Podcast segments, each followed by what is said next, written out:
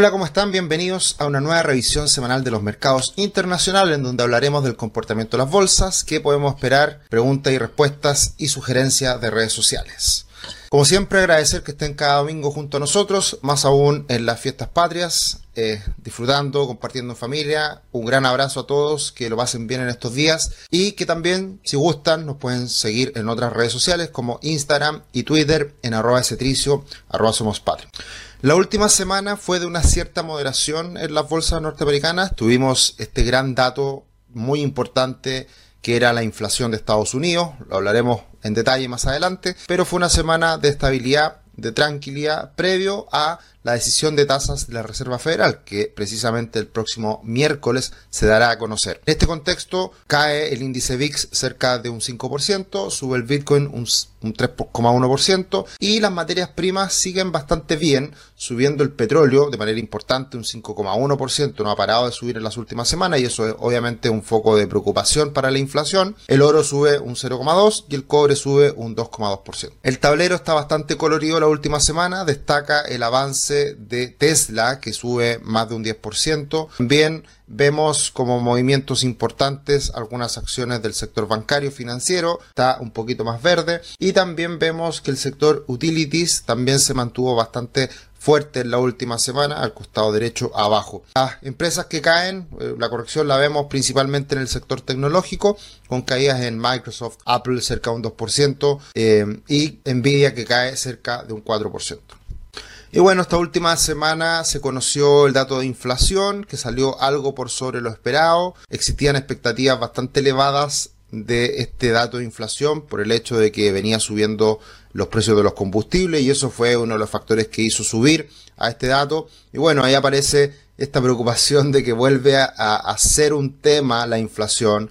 Ahí tenemos a, a todos los principales responsables de la política monetaria, política fiscal en Estados Unidos y, vemos cómo aparece esa mano saliendo ahí de la tumba, eh, como que aparece nuevamente la, inflación. Así que hay que estarlo mirando, hay que ver qué es lo que ocurre en los próximos datos. Y creo que el gran riesgo hoy día es los precios de los combustibles, porque en general todos los precios de todos los bienes y servicios han venido cayendo y principalmente los precios relacionados a la vivienda, que era un tema que iba a pegar positivamente a, medida que avanzara el tiempo. Acá están las cifras, el dato de inflación del mes de agosto fue de un 0,6% que fue dentro de lo esperado.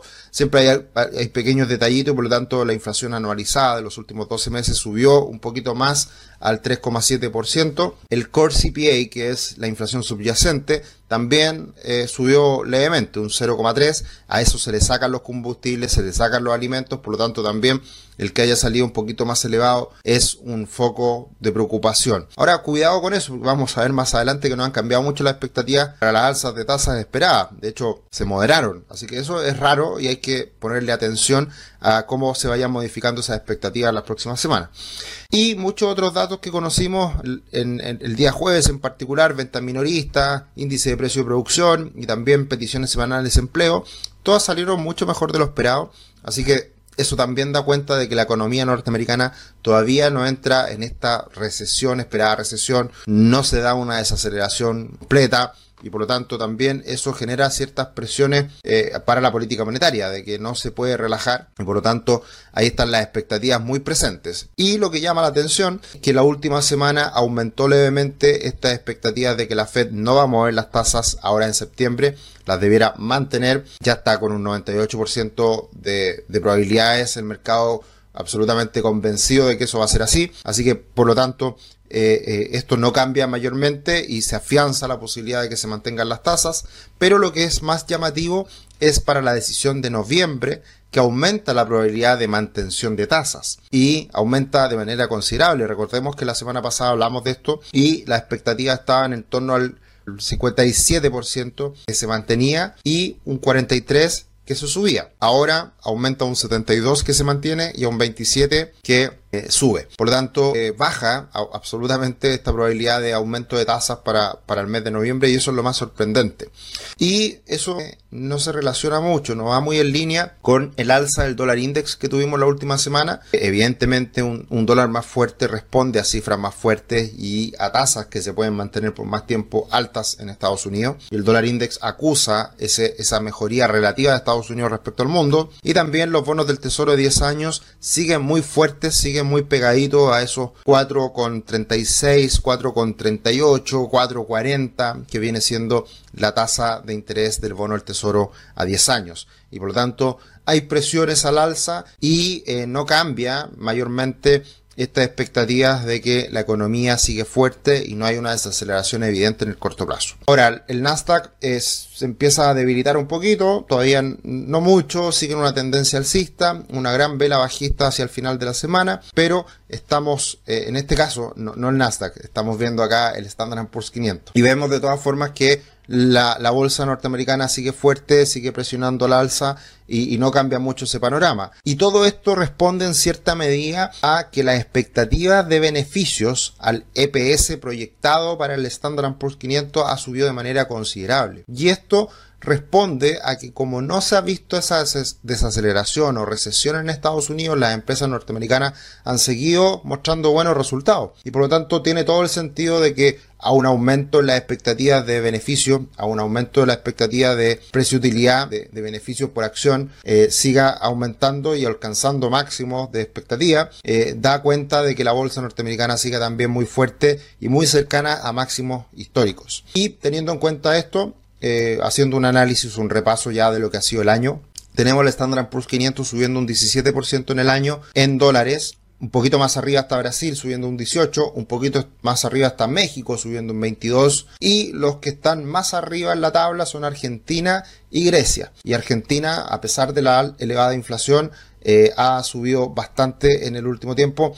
Va, vamos a hablar en algún minuto de este ETF, que hay que tomarlo con, cuidado, porque parte es acciones de, que cotizan en la bolsa de, de Buenos Aires y también en el Merval y también eh, entiendo juega un rol muy importante ahí Mercado Libre que cotiza en Estados Unidos. Entonces hay, hay que hacer ahí un doble clic. Vamos a hacerlo quizás más adelante para explicar un poquito en qué consiste ese ETF que es el ganador por lejos de este año y que va muy por sobre por ejemplo lo que estamos viviendo en Chile, que en Chile sube la bolsa en dólares cerca de un 5% solamente. ¿Y cuáles son los grandes perdedores? Tenemos ahí a China principalmente cayendo un 6, a Hong Kong cayendo un 15 y ahí tenemos otras bolsas menores que están también en rojo a lo largo del año. Así que un año positivo para la bolsa norteamericana, un año positivo para muchos mercados desarrollados. Ahí tenemos un Francia subiendo un 15, Alemania un 13, eh, Italia subiendo un 20 y también algunos países LATAM como México y Brasil que lideran y un poquito más atrás va Chile que le ha costado todavía recuperarse y acoplarse a lo que está haciendo el comportamiento de Brasil. Tu futuro comienza hoy, conoce la primera plataforma de planificación financiera de Chile, crea tu cuenta gratis, obtén una gift card de 25 mil pesos para comprar cualquiera de nuestros cursos.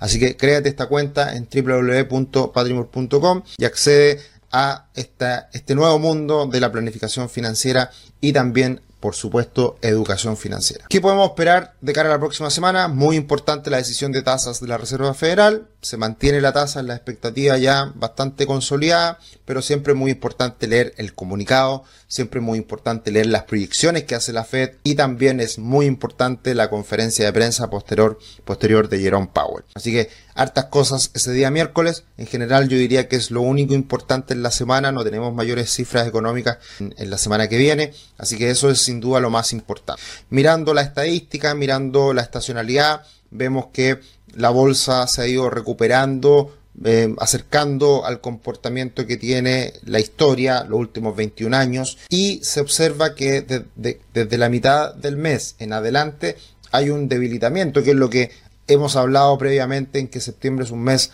no tan bueno para la bolsa, a pesar de que ha ido mejorando los últimos años, es un mes históricamente negativo. Así que a tener en cuenta qué es lo que puede venir de cara a las próximas semanas y hay una relación muy importante también con los vencimientos del mercado de futuros, el mercado de opciones.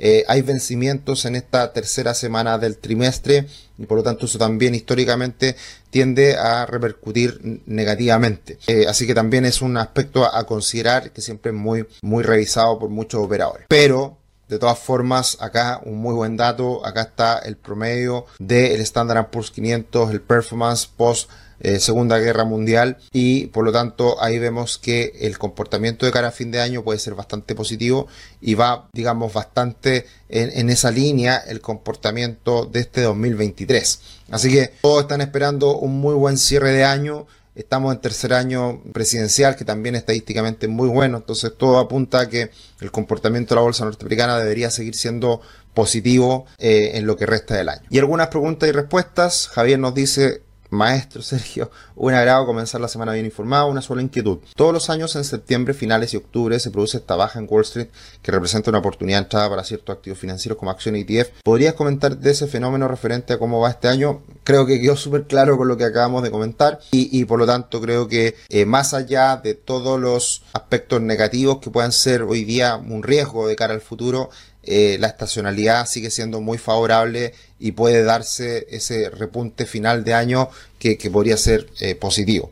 Así que hay que tenerlo en cuenta, es un dato más, no por ello uno se va a lanzar a invertir a ojos cerrados, sino que es un, un, dato adicional para todo el análisis que uno pueda realizar en función de lo que, de cómo uno invierte en Estados Unidos. Raúl excelente como cada semana, muy buen análisis toda la semana, nos dice Serfel. Saludos desde Colombia, fantástico, qué bueno que nos vean de otros países también. Muchas gracias por el análisis. Eh, y Sebastián, gracias Sergio, estoy comenzando en esto y ustedes han sido un tremendo aporte. Genial, muchas gracias por todos sus comentarios. Como siempre, coloquen ahí cualquier pregunta. Si no la logramos responder en las visiones semanales los días domingos, también hemos grabado videos para responder algunas de sus inquietudes cuando nos parece algún tema que sea atractivo. Y por último, la sugerencia de redes sociales, un grande en el mundo de las finanzas personales, hizo una serie en, Netflix hace poco tiempo atrás que apareció How to Get Rich. Eh, él es Ramit Sethi y habla constantemente de muchos temas de finanzas personales. Así que lo recomiendo absolutamente seguirlo. Más de 270 mil seguidores en Twitter.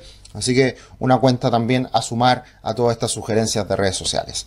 Eso sería por esta semana. Pásenlo muy bien en estas fiestas patrias. Compartan con su familia. Coman rico, un buen asado pórtense bien, no, no se lancen tanto, ya que eh, siempre eh, hay que tener cuidado, disfrutar con, con moderación. Un abrazo, que estén muy bien, nos vemos también en la visión semanal nacional.